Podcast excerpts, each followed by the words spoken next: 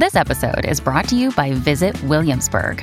In Williamsburg, Virginia, there's never too much of a good thing. Whether you're a foodie, a golfer, a history buff, a shopaholic, an outdoor enthusiast, or a thrill seeker, you'll find what you came for here and more. So ask yourself, what is it you want? Discover Williamsburg and plan your trip at visitwilliamsburg.com.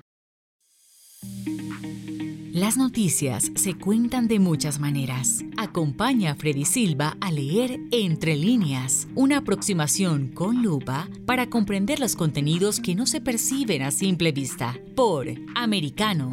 Comenzamos. ¿Qué tal amigos? Reciban todos un caluroso y fuerte abrazo. Soy Freddy Silva, contento de acompañarlos en este nuevo capítulo de Entre líneas a través de Americano. Recuerden que además de la radio en Sirius XM Canal 153 y a nivel nacional, ustedes también nos pueden escuchar por www.americanomedia.com, www.americanomedia.com y también pueden descargar nuestra aplicación Americano que está disponible para los dispositivos de Apple y también de Android. De igual forma, los invitamos a que nos sigan a través de nuestras redes sociales. Estamos como Americano Media en Facebook, YouTube, Instagram, Twitter, Getter y ahí nos dará mucho gusto conocerlos y que también conozca a la familia de Americano. El día de hoy estaremos hablando sobre la decisión de un juez federal que dictaminó que la secretaria de prensa de la Casa Blanca, Karine Jean-Pierre, y el doctor Anthony Fauci tendrán que entregar correos electrónicos enviados a las compañías de las redes sociales sobre el tema de la censura y la desinformación del contenido en línea. Hoy tenemos como invitado a Eric Fajardo Pozo, profesional con maestría en comunicación política, enfocado en políticas públicas. Además está cursando un doctorado en antropología y forma parte de la consultora Quirón. Además es columnista en el diario Las Américas. Qué gusto tenerte nuevamente con nosotros, Eric. Bienvenido. Hola Freddy, ¿cómo estás? Un privilegio otra vez a la distancia. Realmente este es un tema bastante interesante, ¿no? Porque ya la decisión de que este juez federal dictamine de que deban entregar estos correos electrónicos es lo que venimos hablando en varios programas. Lo que para nosotros es, eh, bueno, para nosotros es algo real, pero además es una evidencia más de que desde el gobierno con las redes sociales han confabulado, han coludido para censurar ciertos temas que son de mucha importancia para la nación. Pero ya que tengamos esta decisión, este dictamen que da un juez federal, ya es muy importante porque esto ya es un gran avance, Eric. Bueno, me he quedado muy sorprendido por la nota de Associated Press este pasado viernes, ¿no? Y sobre todo por la dimensión de lo que significa que ya se cuente con un lote de correos electrónicos liberados finalmente por el gobierno de, o la administración de Joe Biden. Eh, recuerda bien que pelearon hasta el final, intentaron evitar revelar estos correos. El proceso y el requerimiento de los fiscales de Luisiana y de Missouri ya tiene más o menos, eh, si hago memoria, el primer programa, el que hablamos de esto, unos tres meses. Y además todo este tiempo la administración Biden ha ido incidentando, diríamos, en lenguaje jurídico latinoamericano, todos los posibles argumentos para evitar que estos correos sean revelados. Al final, el juez eh, del distrito del oeste de Luisiana tuvo que dictar una orden y bueno, llegaron finalmente a manos de los fiscales de ambos estados el, material, o al menos un primer lote del material requerido, porque entiendo que es una gran cantidad de información. ¿Qué es lo que me queda del análisis de estos documentos que ya están en la página web del de, eh, General Attorney de, de Missouri? Me queda la impresión de que efectivamente, a partir de una revisión así muy a grosso modo, efectivamente hubo una intención exprofesa, hubo una colusión entre oficiales de la administración Biden y eh, oficiales u operadores de Facebook y Twitter para censurar información que ahora la justicia eh, americana está deliberando si pudo haber sido o no censurada. Hay correos y, y me sorprende el tipo de contenido en los que hay prácticamente una coordinación de primer nivel entre la oficina de la vocera, entre la oficina del asesor de salud del presidente Biden, el doctor Fauci, y eh, operadores de, ejecutivos de las redes Facebook y Twitter. Hay intercambios de mensajes, pero tan explícitos como uno, por ejemplo, de, eh, si no me equivoco, este es del 19 de, mayo del 2021, donde le dice un oficial de la administración eh, Biden a uno de los operadores de Facebook, ¿hay alguna manera en que podamos derribar esto?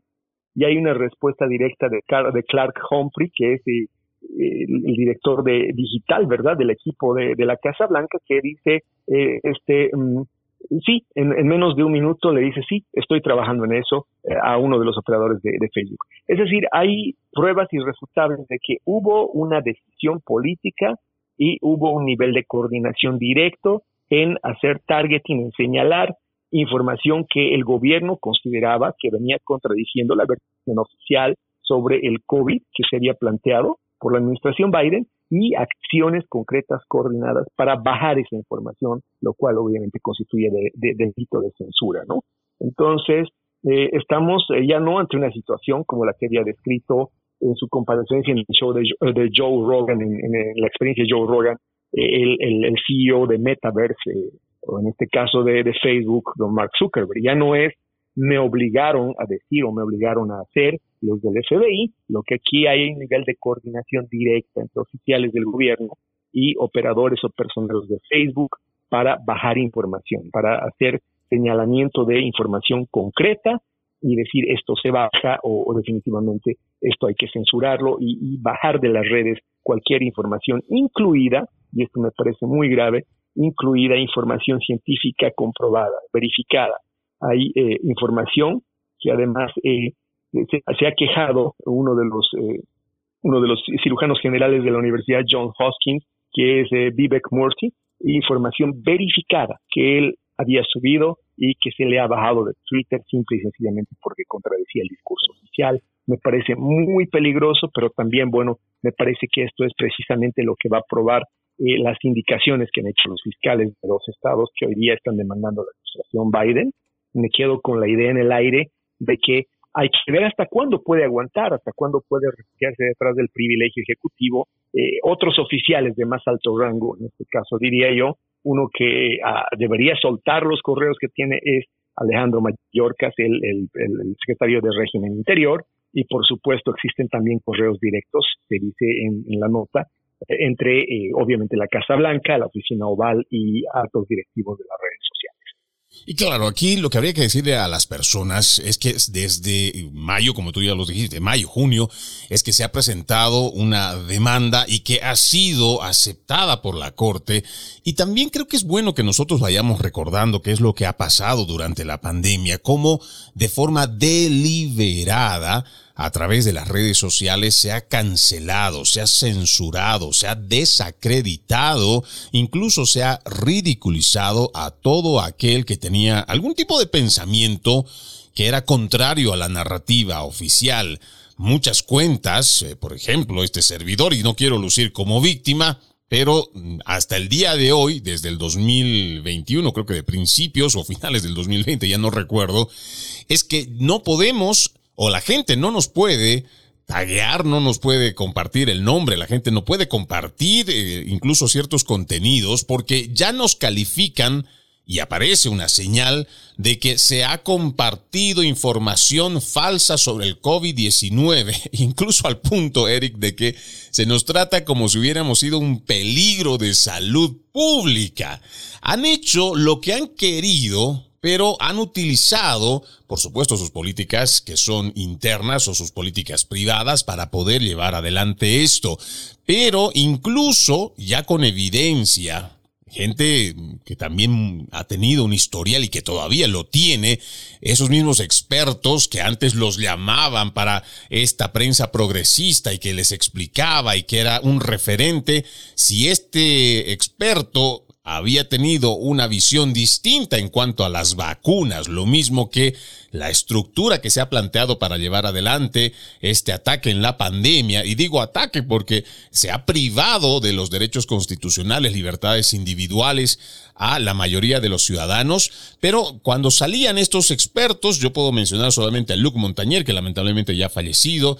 Tenemos a muchos otros que podríamos poner en la lista y que simplemente porque ellos determinaron que estaban yendo en contra de sus políticas o de la narrativa oficial, Simplemente los censuraron, Eric. Y ahora estamos viendo que existe un proceso por el cual estos tendrían que retractarse o cuál sería, qué sería lo que tendríamos que estar esperando. Lo que en realidad va a pasar, y eso es parte de lo que los fiscales eh, Schmidt y Laundry, que son los fiscales respectivamente de Missouri y Luisiana, han dicho en un comunicado conjunto, ¿no?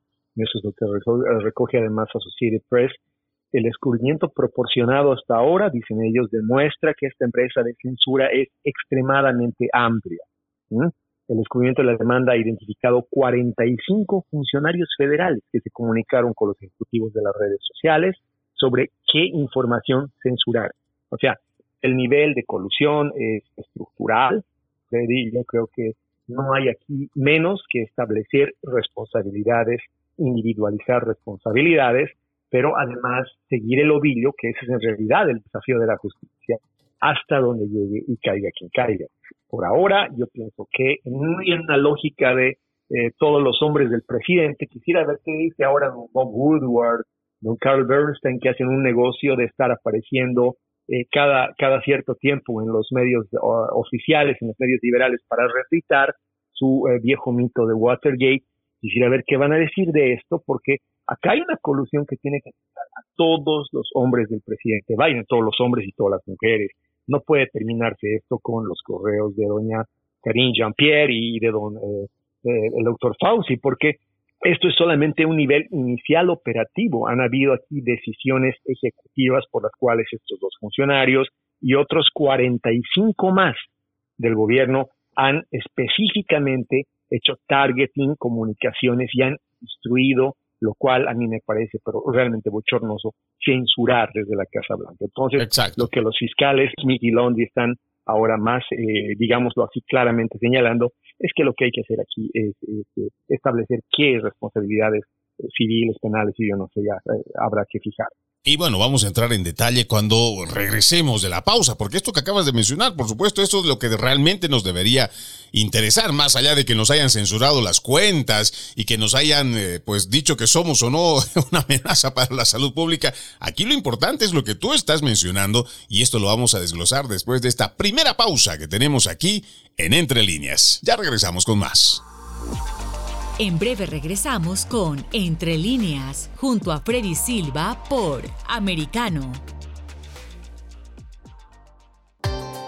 Busque su copa, siéntese cómodo y discuta los eventos más destacados de la semana en el único programa que analiza en tono relajado los temas más serios del momento. El Antídoto Rojo Extra, cada sábado, 9 pm este, 8 Centro, 6 Pacífico por Americano. Iberoamérica hoy. Un análisis de los acontecimientos políticos y sociales y su impacto en nuestra región. Entrevistas con los protagonistas de los temas relevantes, puntos de vista distintos, para que saques tus propias conclusiones. De lunes a viernes en vivo, 12 pm este, 11 centro, 9 pacífico por Americano. Ideas, argumentos, posturas y visiones, sin desperdicios. Escucha, concuerda o difiere con los postulados de José Aristimuño y Jimmy Nieves, quienes debaten con vehemencia de lunes a viernes a las 9 pm este, 8 centro, 6 pacífico por Americano. La hora de la verdad está disponible para ti cuando quieras. Accede a toda nuestra programación a través de nuestra aplicación móvil americano. Descárgala desde Apple Store o Google Play y mantente informado con nosotros.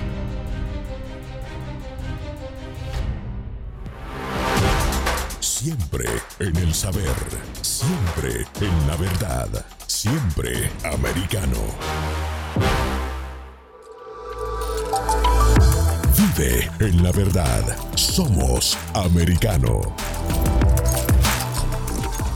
Estamos de vuelta con Entre líneas, junto a Freddy Silva por Americano. Gracias por continuar con Entre Líneas. No se olviden que además de la radio en Sirius XM Canal 153, también nos pueden escuchar por www.americanomedia.com, americanomedia.com.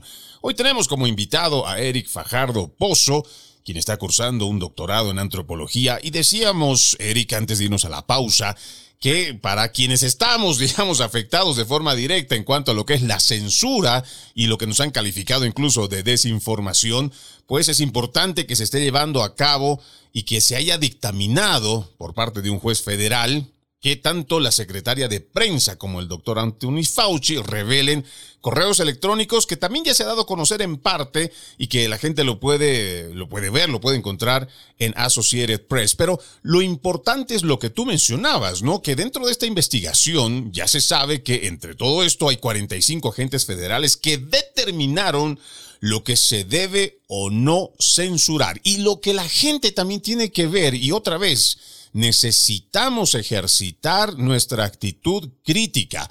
Desde un gobierno no se puede y el pueblo no lo debe permitir que se esté decidiendo qué o no debe saber o debe informar el pueblo estadounidense en cuanto a lo que hace su gobierno. Y esto es realmente lo que nosotros tendríamos que hacer hincapié, Eric, para que no solo nosotros, las voces conservadoras, sino también todos aquellos otros periodistas, aunque estén en la prensa progresista, también tomen este camino, porque esto es importante para todos los que estamos a través de los medios de comunicación, pero sobre todo para la ciudadanía y la democracia estadounidense. Sí, bueno, esto llega a extremos, ¿no? Si, si ellos pueden censurar a un eh, comentarista, un analista, un periodista, eso es una cosa, pero eh, lo que sucedió con Marty McCarty, él es el médico cirujano, jefe de, de, la John Hopkins, eso fue terrible. Hay una categoría que eh, Facebook usa, se llama Missing Context, cuando, o sea, no tienes el suficiente contexto para respaldar lo que dices, le pusieron ese label al artículo que había publicado en la editorial del Wall Street Journal el cirujano de, de, John Hopkins, el doctor Marty McCarty, y, lo, lo, bajaron un artículo editorial del, o sea, yo no sé si el Wall Street Journal no es suficiente para eh, Mark Zuckerberg y para la administración Biden, ¿qué, ¿qué es suficiente? Es decir, yo entiendo en términos ya legales, la responsabilidad editorial está subsanada en el momento que un periódico decide que lo que tú escribiste es lo suficientemente bueno y es lo suficientemente verificable como para que lo vuelvan una página editorial o uno de los contenidos editoriales de tu edición. Y de repente el doctor Fauci o la, vocera Jean-Pierre o finalmente el presidente Biden, lo sabremos cuando finalmente les revele sus comunicaciones, eh, pueden decir, bájese que esto es una grosería, es un poder, eso es discrecional.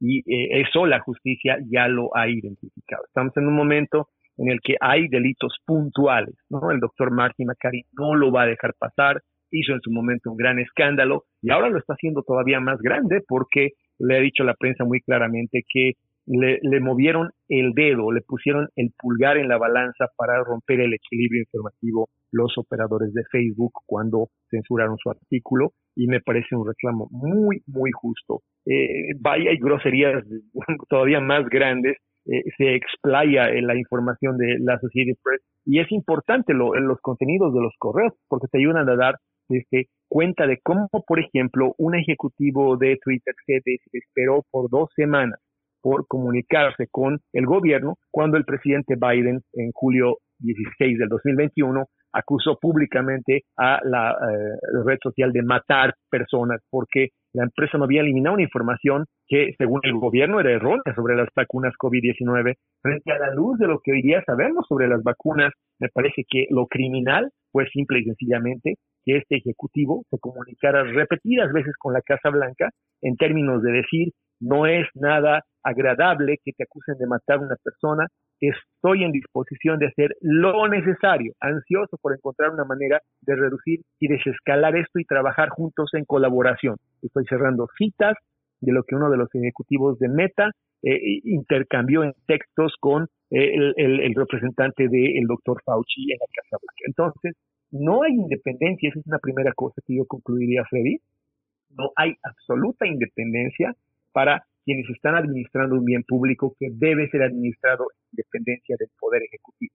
La información es un bien público que gente como Facebook, como Twitter administran por concesión. Es un bien público, es como la salud, como la educación, y debe ser administrado en independencia del Poder Ejecutivo. Está clarísimo que acá Facebook le preguntaba a la Casa Blanca qué de lo que tú, yo, el doctor Maliki opinábamos se podía publicar y si no. Y eso, eso no sucede en Cuba, eso no sucedía, yo creo que ni en la Rusia de Stalin, quizá en la Rusia de Stalin. De hecho, ya lo discutimos en algún otro programa, el concepto de desinformación es un concepto producido por el estalinismo para precisamente criminalizar y proscribir las opiniones divergentes de un régimen totalitario.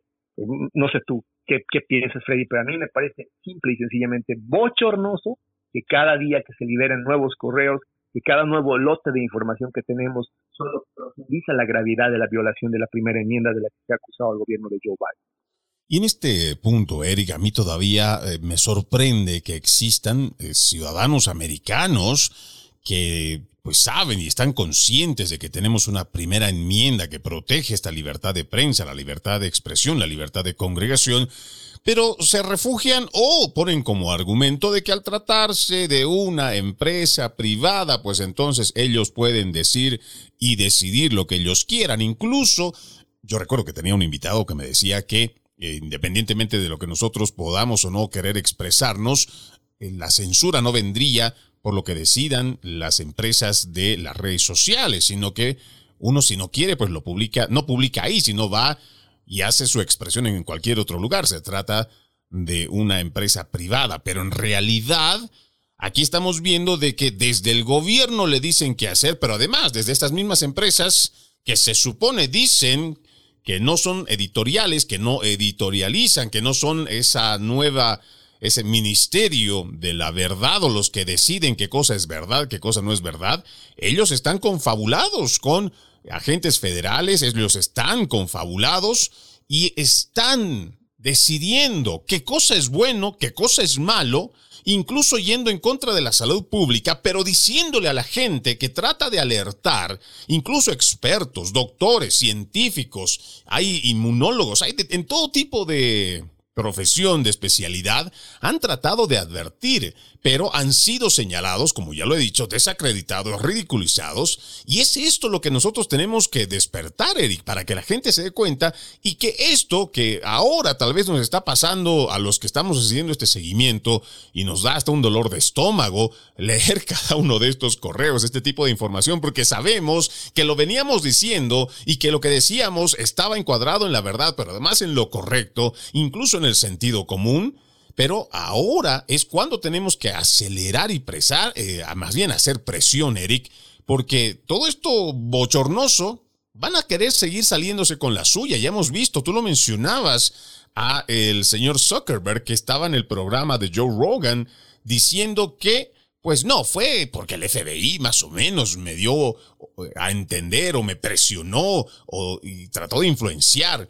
No, estamos viendo que eso no es cierto, que actuaron, se comunicaron y dijeron qué cosa tiene o no que hacer tanto de un lado como del otro. Bueno, lo de Zuckerberg con eh, Joy Rogan es otro capítulo. Ahora vamos a agotar eh, en esto solamente el capítulo que hace el doctor Fauci y la vocera, porque eh, vale la pena que leamos en texto lo que a, la luz del análisis de estos primeros, de este primer lote de correo, los fiscales conjuntos han declarado. Es textual. Habiendo amenazado y engatusado las plataformas de redes sociales por años para censurar los puntos de vista y a los oradores desfavorecidos por la izquierda, los altos funcionarios del gobierno en el Poder Ejecutivo han entrado en una fase de colusión abierta con las empresas de redes sociales para suprimir oradores, puntos de vista y los contenidos desfavorecidos en las plataformas de redes sociales bajo el pretexto orwelliano de detener la llamada desinformación y malinformación. Cierro eh, cita.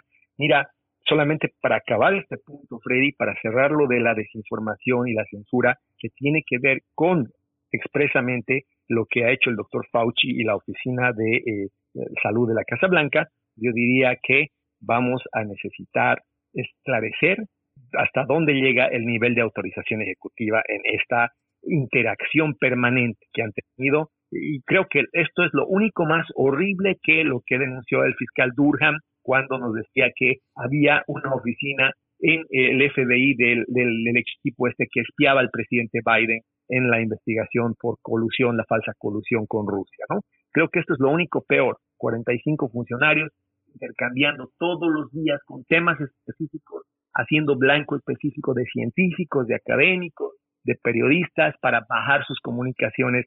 Eso ya no es solamente censura, eso es persecución política. O sea que gravísimo en el tema de salud. Ahora lo que tú dices, el tema de Mark Zuckerberg con Joey Rogan, hace a otro capítulo de esta demanda que es el capítulo de haber ocultado pues el escándalo de corrupción del hijo del candidato demócrata durante toda la campaña para evitar que le dañara la campaña Joe Biden. Si lo ponemos en buen romance, como dirían los españoles, eso quiere decir que bajaron un tema que era determinante para la victoria o la derrota del candidato demócrata y pusieron otro falso para distraernos mientras se aseguraban que Joe, eh, Joe Biden llegaba a la Casa Blanca. Eso es terrible porque además Puerto de cuerpo como él es, Mark Zuckerberg le ha dicho a Joey Rogan en su programa que el FBI fue el que lo ordenó. Él fue el que, que fue y les dijo que lo hicieran, ¿no? Ellos solo cumplieron órdenes, eh, siempre. Pero no me extraña, ¿no? Zuckerberg, desde sus comparecencias ante el subcomité antimonopolio del Congreso en 2020, ha sido demasiado complaciente siempre. Es una persona que sabe sus debilidades. El Congreso lo ha investigado, recordarás tú, por lo de Cambridge Analytica. Un terrible, terrible error de Facebook. Lo ha investigado por prácticas monopólicas que él tiene.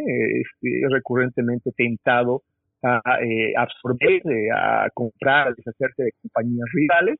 Y también, por el otro lado, está el hecho de que la inseguridad crónica de Facebook en el manejo de datos lo, lo llevó en muchas ocasiones a estar de rodillas ante el comité de Congreso.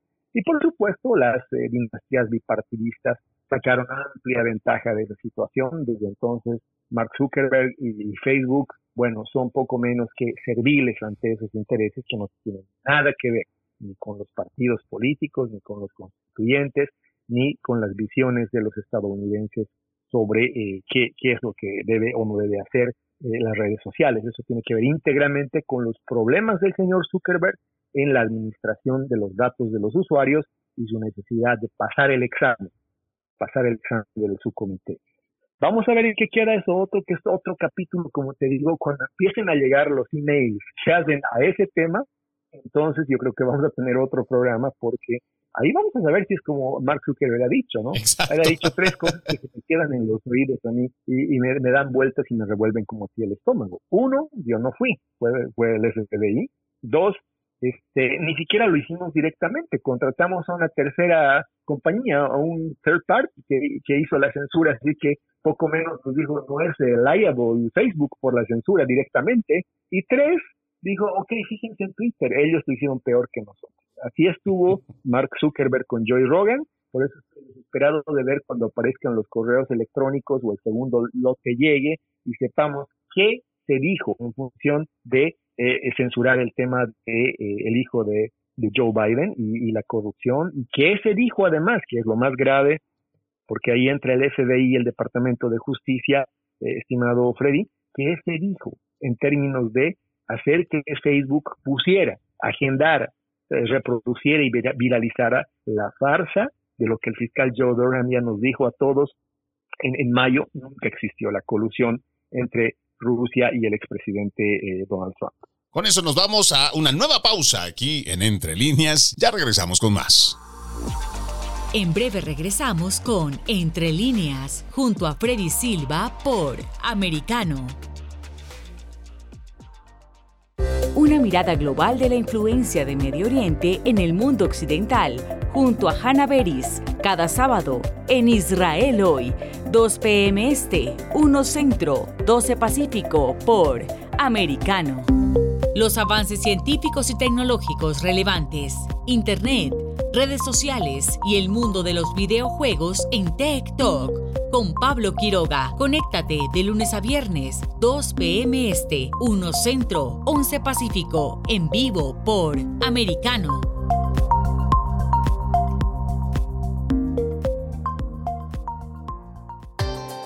Busque su copa, siéntese cómodo y discuta los eventos más destacados de la semana en el único programa que analiza en tono relajado los temas más serios del momento. El Antídoto Rojo Extra, cada sábado, 9 pm este, 8 Centro, 6 Pacífico por Americano.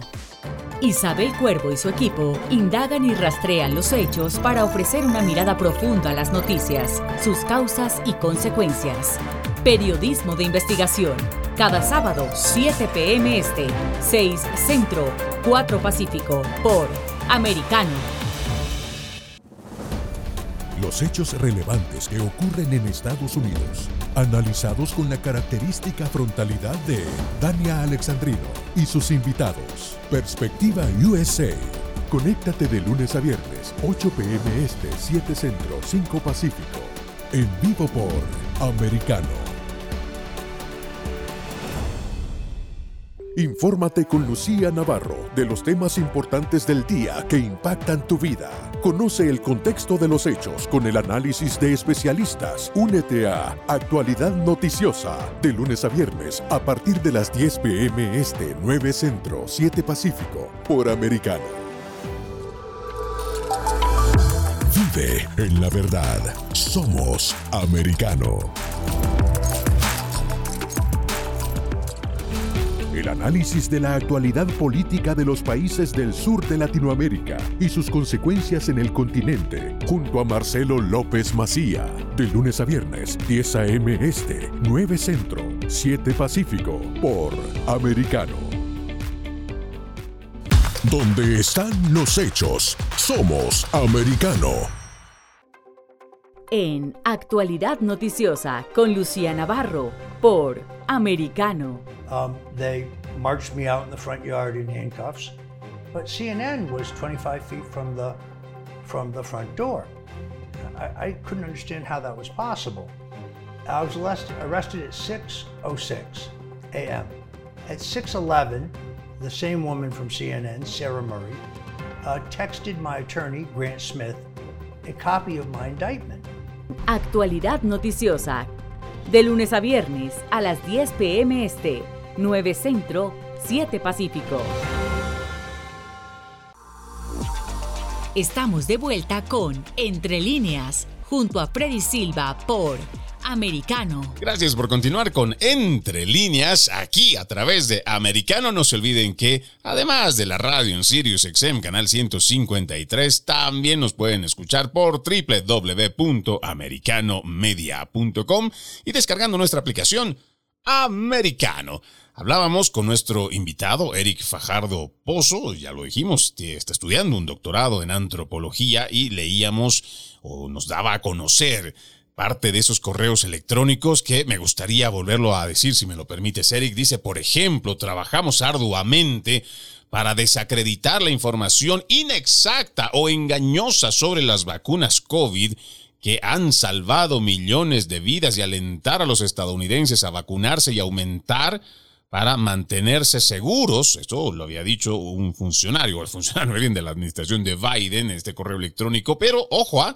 también dice, demócratas y republicanos se unieron para instar al público a vacunarse, enfatizando la seguridad y efectividad de las vacunas. Efectividad que nosotros lo hemos venido denunciando y que es con hechos, siempre con datos, para que la gente también tome sus propias conclusiones. Habíamos dicho que el, por lo menos uno de los países que había tenido uno de los más altos números de vacunados, con el 85% de su población, Israel, ojo, 85% de su población con dos vacunas, y después estaba con el 75% de su población con una tercera vacuna, era el país que tenía más, sí, más contagios por la cepa Omicron. Entonces, cuando simplemente nosotros cuestionábamos el hecho de la efectividad, ahí venía nuevamente la censura. Ahí venía nuevamente este ministerio de la verdad a decirte, no, no, no, no, tú no puedes decir esto, tú no puedes hablar esto. ¿Y cómo no puedo decirlo? Y creo que aquí tocamos este punto y volvemos a lo que es la libertad de expresión. Nosotros solamente emitimos algún tipo de opinión en base a lo que nosotros consideramos que pues se debe cuestionar, pues estamos haciendo periodismo, debemos preguntar, también debemos poner en duda, porque también se trata de un producto de venta. Estamos hablando de algo que se ha vendido aquí en los Estados Unidos, se ha vendido a nivel mundial y que además ha contado con ciertos privilegios, los cuales lo eximían de cualquier tipo de efecto secundario. Y por supuesto que tenemos que preguntar, Eric, si estamos haciendo este oficio, pero no a través de los medios de comunicación, coludidos con las oficinas federales, se prohibió el opinar distinto y partiendo de aquí otra vez, es algo muy grave que no debemos permitir para una siguiente emergencia sanitaria. Yo creo que lo que está de fondo, y eso lo vamos a terminar de ver cuando esta investigación prospere, es que el objetivo de censurar la conversación sobre la vacuna, sobre el, además, sobre la pertinencia de las máscaras, sobre, y además esto es todavía más importante, sobre cerrar la economía durante la pandemia, no es el tema de fondo. Yo creo que el gobierno del presidente Biden va a morir defendiendo el tema de la pertinencia de las vacunas, la pertinencia de las máscaras, la pertinencia del cierre de la economía, porque ellos saben que esa fue la plataforma para justificar algo todavía más importante para Joe Biden. Tan importante como hacer que Facebook y Twitter acallaran el tema de la laptop de su hijo Hunter. Eso es que sin existir las condiciones de excepcionalidad, del estado de excepción virtual dictado por esas supuestas irrebatibles, además inapelables, incriticables condiciones de seguridad de salud, no hubieras podido tener esas otras elecciones también así de excepcionales, con papeletas 50 millones tiradas por correo a Dios sabe quién, con casos de gente que ha sufragado sin estar habilitada, como muy bien la justicia en Florida ha determinado, eh, sentenciando en algunos casos a gente que no siendo hábil para votar votó porque les llegó la papeleta que la, la regalaron así, algo que en ningún otro país del mundo se hace. Eh, yo creo que para Joe Biden es vital y van a morir defendiendo el tema de eh, que las condiciones de excepción sanitaria eran necesarias. ¿Por qué? Porque si se prueba que hubo censura indebida, si se, se prueba que se canceló la conversación a la que tenía derecho la primera enmienda del ciudadano sobre las máscaras, sobre el cierre de la economía, sobre las vacunas, queda demostrado de que el factor que usaron para tener elecciones también en excepcionalidad, para tener elecciones también de la manera que las tuvieron, obligándote a votar por correo y permitiendo que votaran por correo quienes no debían votar, como ya lo ha aprobado la legislatura de Florida, entonces se te cae algo más grande solamente que el tema del COVID y la estrategia del gobierno. Se te cae lo que has estado defendiendo, que es la legitimidad y la transparencia de un proceso electoral.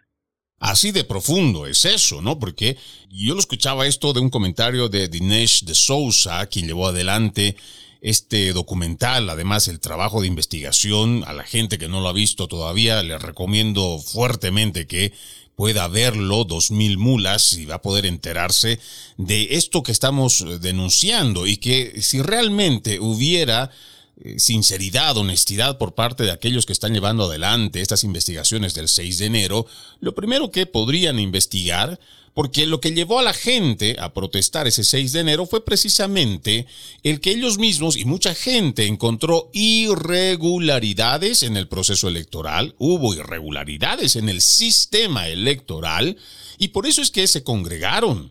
Por eso es que se molestaron. Y si hubiera honestidad por parte de este comité que lleva adelante esa investigación, lo primero sería realmente ver si existió, no existió, porque se están encontrando pruebas, pero estos son incluso apagados, eh, son ocultados por esta misma prensa progresista, cómplice, aliada de Joe Biden y todos sus demócratas. Y hoy en día lo que se está buscando, y no solo eh, a través de esta mm, presentación de el fiscal general, tanto de Missouri como de Luisiana, para poder llegar a la verdad, sino también poder esclarecer este tema de las elecciones, porque como lo dice Eric, si realmente se logra pues determinar esto que se viene denunciando del sistema electoral y digamos, ¿no? El, en el mejor o peor de los casos, independiente para quién podría o no beneficiar, es que se podría caer toda esta farsa en cuanto a lo que es este gobierno, de lo que representa Joe Biden, y creo que también sería importante para lo que significaría la verdad de nuestra sociedad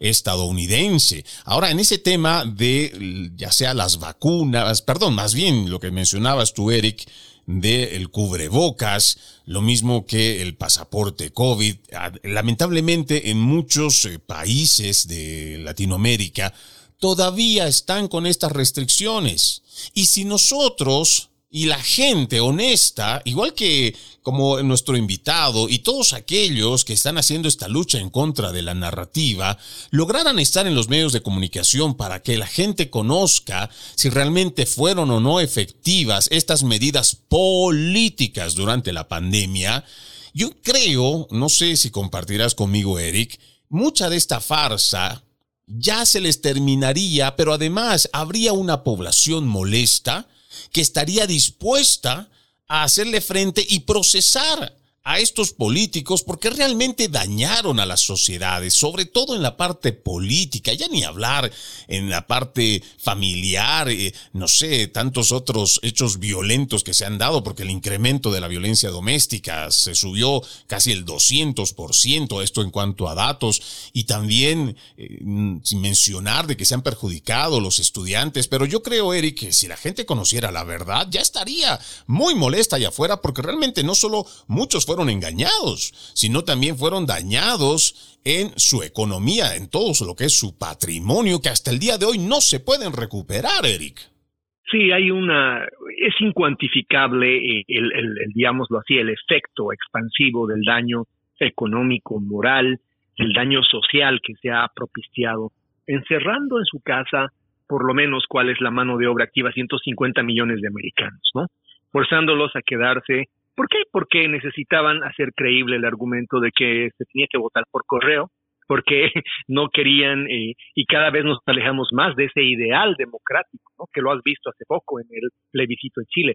Y, y ya no ya no casi existe la noción de que es un acto jurídico votar y que tienes que estar presente físicamente y ser capaz de probar tu identidad con un documento, probar tu ciudadanía, porque no, no votan peruanos, hay, hay ahora casi un millón de venezolanos en Chile, pero no votan ellos, votan los nativos de ese país en una elección para definir su máxima autoridad, para definir una política de Estado nacional, en el caso de Chile. Yo no sé, me, me, asusta mucho porque mi preocupación ya no es el pasado, estimado Freddy.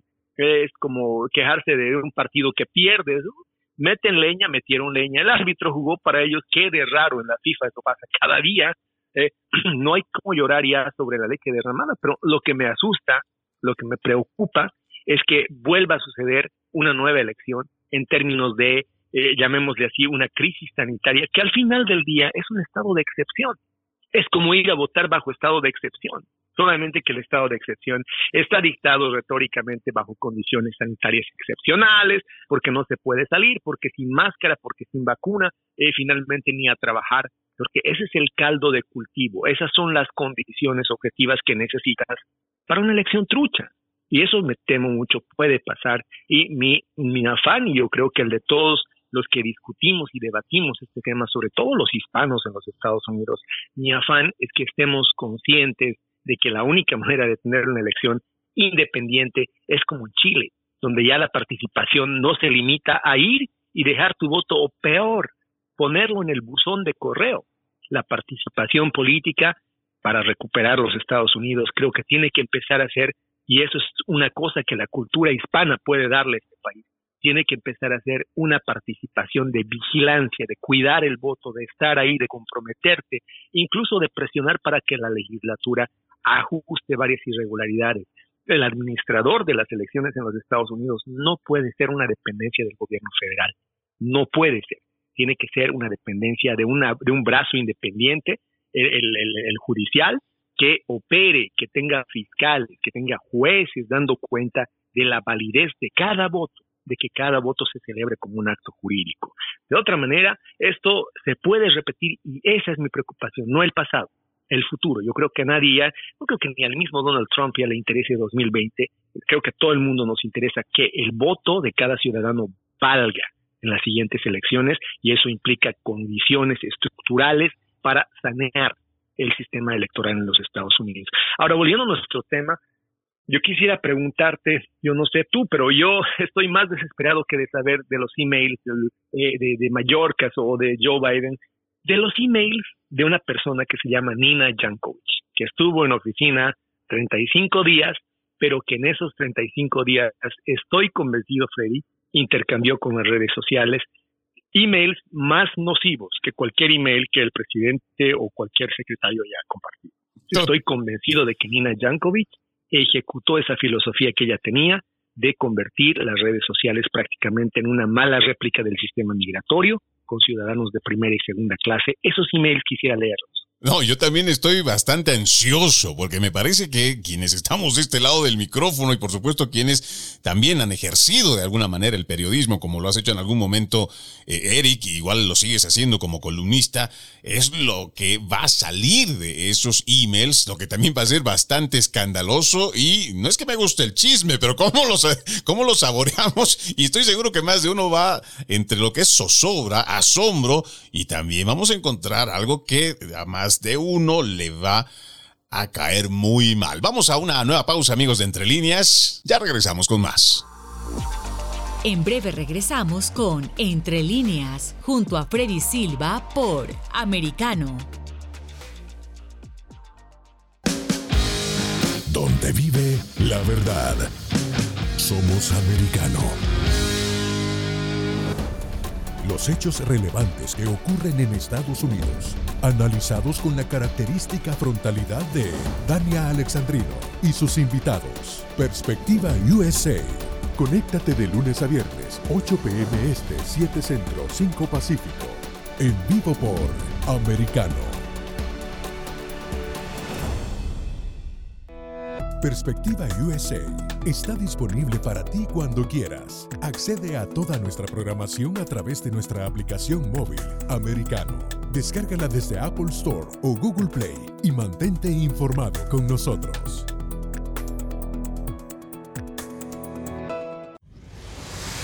Diego López y Dianelis Guerra comentan y analizan el acontecer deportivo, torneos, campeonatos y la actuación de tus atletas favoritos en Deportes Americano. Sábado, 10 pm este, 9 centro, 7 pacífico por Americano. Busque su copa, siéntese cómodo y discuta los eventos más destacados de la semana en el único programa que analiza en tono relajado los temas más serios del momento. El Antídoto Rojo Extra, cada sábado, 9 pm este, 8 centro, 6 pacífico por Americano. Los hechos relevantes que ocurren en Estados Unidos, Europa, Asia y Medio Oriente, vistos con la mirada experta de la internacionalista Lourdes Subieta, en Así está el mundo, de lunes a viernes, 11 a.m. Este, 10 Centro, 8 Pacífico, en vivo por Americano. Ideas, argumentos, posturas y visiones, sin desperdicios. Escucha, concuerda o difiere con los postulados de José Aristimuño y Jimmy Nieves, quienes debaten con vehemencia de lunes a viernes a las 9 pm este, 8 centro, 6 pacífico por Americano.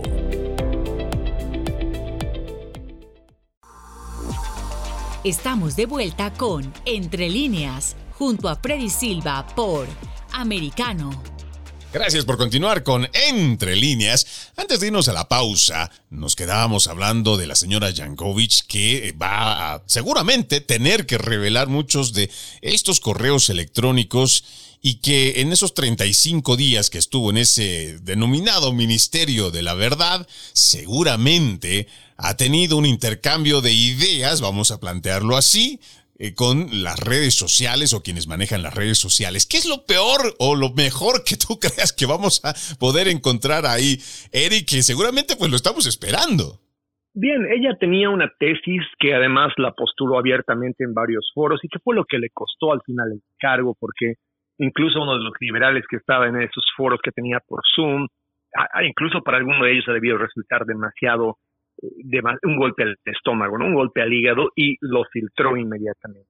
Y es aquel donde decía que ella tenía la idea de que Twitter tendría que tener una categoría de reconocimiento de usuarios bajo una verificación y que esa verificación tendría que ser dada, ella lo decía así, por los mismos usuarios de Facebook. Es decir, que si esos que censuran, por ejemplo, a, eh, no sé si eres fan de Guardianes de la Galaxia, pero por ejemplo, hay un grupo de estos ultraliberales que se ocupa de perseguir a las estrellas, de buscar en sus historias, de encontrar factores como su religión, por ejemplo, sus creencias, para identificarlo como políticamente incorrectos y iniciar un boicot pidiendo que dejen tal o cual película. Le ha pasado a Johnny Depp, por ejemplo, con Bestias Fantásticas y Los Piratas del Caribe. Le ha pasado a Chris Pratt, la estrella de los Guardianes de la Galaxia, cuando esta base dura liberal de la que habla Jankovic empieza el boicot contra ellos, ¿no? Es esa base dura en redes sociales, esa base ultraliberal que son básicamente los antifa en Twitter,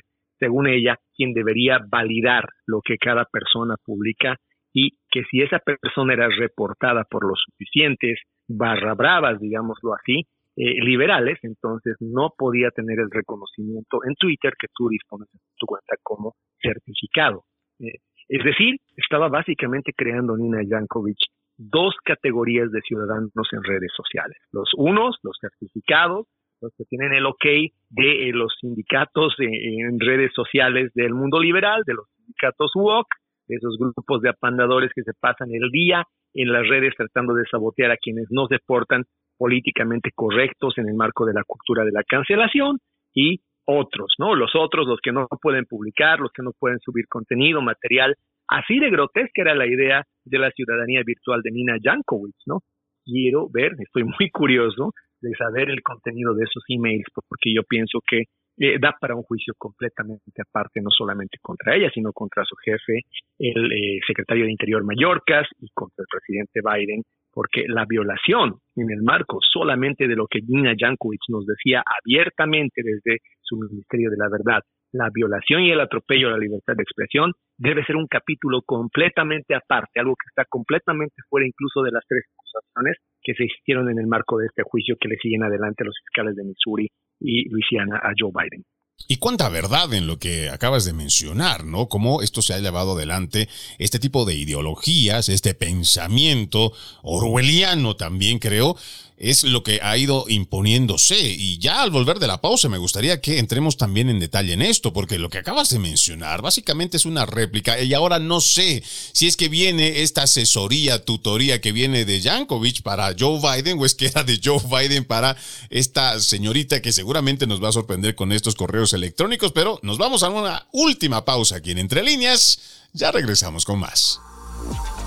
En breve regresamos con Entre líneas, junto a Freddy Silva por Americano. Somos Americano.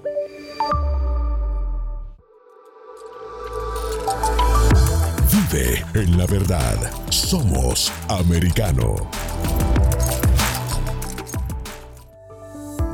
Iberoamérica Hoy está disponible para ti cuando quieras. Accede a toda nuestra programación a través de nuestra aplicación móvil americano. Descárgala desde Apple Store o Google Play y mantente informado con nosotros.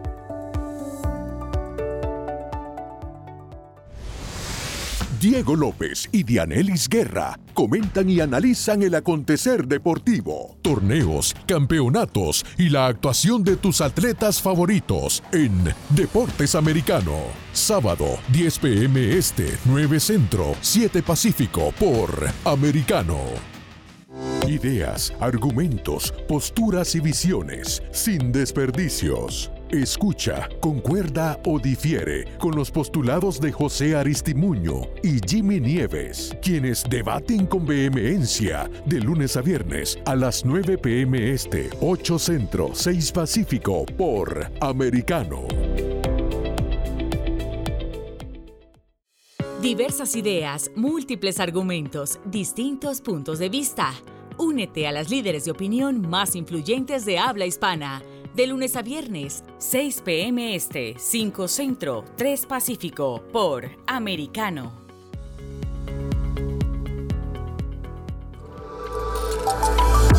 Vive en la verdad.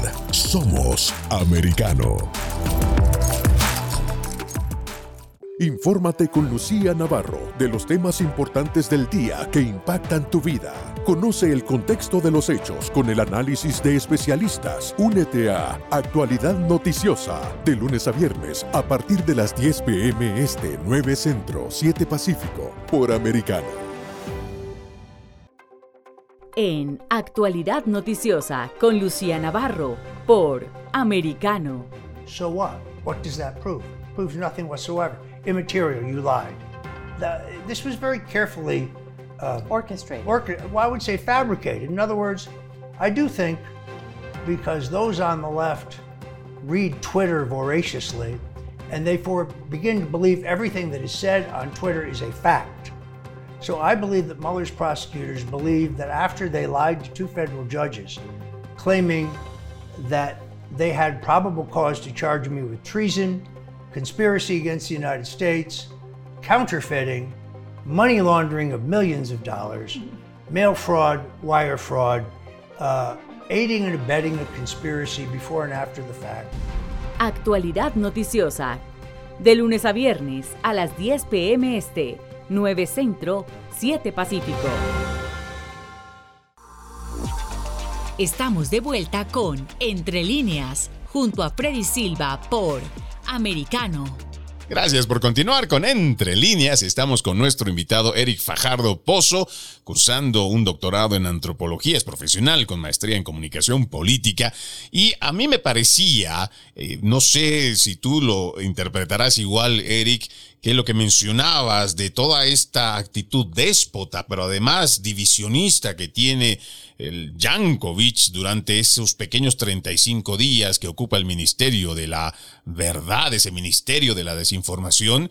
No sé si es que venía ahora cuando escucho o vuelvo a escuchar lo que dice Joe Biden calificando como de extremo a todo lo que significa eh, aquel que apoya Make America Great Again, todo este movimiento, pero también eh, pues somos una amenaza ahora, según lo que dice Joe Biden, ese es su discurso, pero ahora yo no sé de quién viene la tutoría, si viene de él para ella o de ella para él. Yo creo que el presidente Biden no es dueño ni de sus palabras, no es mucho crédito pensar que él sea el diseñador retórico de las cosas que dice, ya no basta con la vocera Jean-Pierre que está completamente descalificada, este viernes tuve que tragarme, lo veo por, disciplina estratégica, el programa de, de, Bill Mayer, ¿no? El programa este, Real Time, pero este viernes tuve que tragarme una apología que ya ha necesitado hacerla el comentarista liberal más importante eh, desde su programa, porque ya no hay cómo ponerle paños fríos a lo que se lanzó Joe Biden con lo del MAGA, ¿no? Es decir, eh, no creo que él escriba el guion de nada de lo que se le pone en el teleprompter, Pienso que hay un grupo ahí atrás de Anthony Blinken, el mismo Mallorca, hay, hay un grupo que ni siquiera es de Joe Biden, ¿no? Esa es una estructura que le ha dejado eh, la casa Obama, porque como alguna vez te dije, creo firmemente que hay oligarquías mayores y menores. Este, los Biden, los Pelosi son, son stewards, ¿no? En términos de, de, las dinastías y de las casas reales inglesas. Son mayordomos. Ellos están ahí para hacer eh, sus negocitos, su dinerito y finalmente eh, saben que no son, no son los, los dueños de la película. Ahí están casas mayores, los Obama, Clinton, ahí tienen sus funcionarios alrededor de Joe Biden. De hecho, Joe Biden era uno de los funcionarios de Obama, ¿no?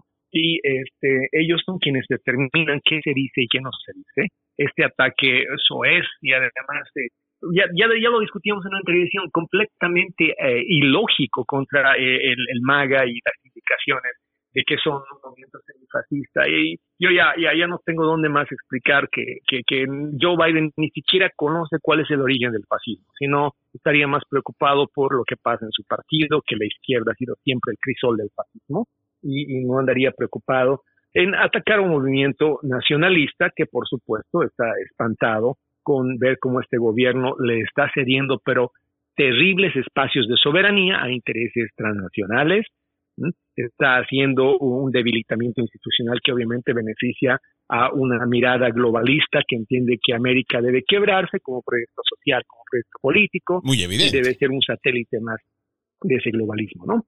Totalmente de acuerdo. Y ahí es donde pienso, y creo que voy a coincidir igual, que el señor está con una, un deterioro cognitivo muy, pero muy pronunciado, muy evidente. Y también me sumo a esto de que tal vez él no solamente no escribe, sino incluso se sorprende de las cosas que empieza a leer en el teleprompter. Bueno, de esta forma nosotros ya vamos poniendo punto final a Entre Líneas. Hoy estuvo con nosotros Erika Fajardo Pozo, lo decíamos, profesional con maestría en comunicación política, enfocado en políticas públicas, cursando un doctorado en antropología, forma parte de la consultora Quirón. Qué gusto realmente tenerte aquí en Entre Líneas. Gracias siempre, Eric. Para mí es el placer, como siempre, estimado Freddy. Un abrazo y todo lo mejor. Abrazos, bendiciones. De esta forma ya nos vamos despidiendo. Soy Freddy Silva. Los invito a que continúen con la programación de Americano. Viene Dani Alexandrino con Perspectiva USA. Permiso. Entre líneas, un programa en el que leemos un poco más de lo que está expresamente escrito o dicho. Conéctate con nosotros de lunes a viernes a las 7 p.m. Este, 6 Centro, 4 Pacífico, en vivo por Americano.